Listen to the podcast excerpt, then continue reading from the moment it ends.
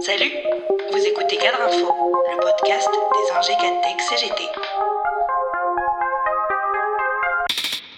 Quand les leaders de la Macronie expliquent aux Français comment ils s'appliquent à eux-mêmes les injonctions de sobriété énergétique, on se prend à hésiter entre rire et saine colère. Car au fond, il y a dans ces conseils à deux balles le même mépris, la même morgue que celle d'Emmanuel Macron à l'égard des chômeurs qui n'ont qu'à traverser la rue pour trouver du boulot. Si vous habitez un logement décidément trop mal isolé qui vous coûte un bras à chauffer, faites comme Bruno Le Maire ou Elisabeth Borne, enfilez un col roulé ou mettez une doudoune. Mais inutile de courir chez Camailleux pour dénicher de quoi vous tenir chaud. Ces 2600 salariés ont baissé une dernière fois le rideau des 511 boutiques samedi soir, dans les larmes, après la mise en liquidation de l'enseigne la semaine dernière. Ce séisme social a au moins eu pour effet de faire redescendre sur terre les médias tous occupés à commenter les doudounes de la première ministre, le col roulé, sans doute en cachemire de chez Bompard, de Bruno Le Maire, ou les stupides conseils de Gilles Legendre pour ne plus faire tourner nos sèche-linges. Qu'ont-ils espéré avec leur fadaise Nous faire croire que chacun de nous tous peut faire quelque chose pour passer l'hiver en se riant de Poutine? Qu'on va s'en sortir en débranchant nos box Veulent-ils faire oublier l'inaction gouvernementale en matière climatique? Ou bien occupent-ils le terrain médiatique? En cette communication lénifiante pour masquer leur atermoiement stratégique, notamment sur la méthode et le tempo de l'inflammable réforme des retraites.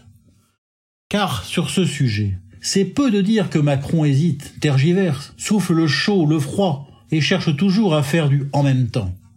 Après avoir plusieurs jours saturé le débat en envisageant de passer la réforme par le PLFSS, quitte à recourir à un 49-3, il a finalement fait savoir le matin même de la mobilisation nationale interprofessionnelle du 29 septembre qu'il envisage d'augmenter l'âge de départ à la retraite par un projet de loi ordinaire. Et il va ouvrir dès cette semaine un nouveau round de concertation sur trois mois en vue de l'adoption d'un projet de loi global cet hiver. L'objectif est de reporter à 65 ans l'âge de la retraite à l'horizon 2031, et non plus de se limiter au seuil de 64 ans annoncé par Emmanuel Macron lui-même entre les deux tours de la présidentielle.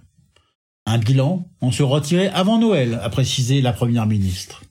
Mais son ministre du Travail, Olivier Dussopt, a déjà prévenu que si toutes les oppositions se coalisaient pour adopter une motion de censure et faire tomber le gouvernement, Emmanuel Macron pourrait recourir à la dissolution de l'Assemblée. Pour la CGT, Philippe Martinez a prévenu que si la concertation consiste à nous expliquer pourquoi il faudra travailler plus longtemps, je pense qu'elle ne va pas durer très longtemps. En revanche, s'il y a une véritable volonté d'écoute sur les moyens de financer la sécurité sociale, nous voulons bien rappeler à Madame Borde nos nombreuses propositions que nous avons faites à Emmanuel Macron dès 2019. De son côté, la CFDT appelle, elle, à une clarification des objectifs de l'exécutif. S'agit-il de discuter de l'équilibre du régime, de la correction des injustices du système actuel, ou de financer des politiques publiques indispensables comme la santé, l'éducation la transition écologique? On le pressent.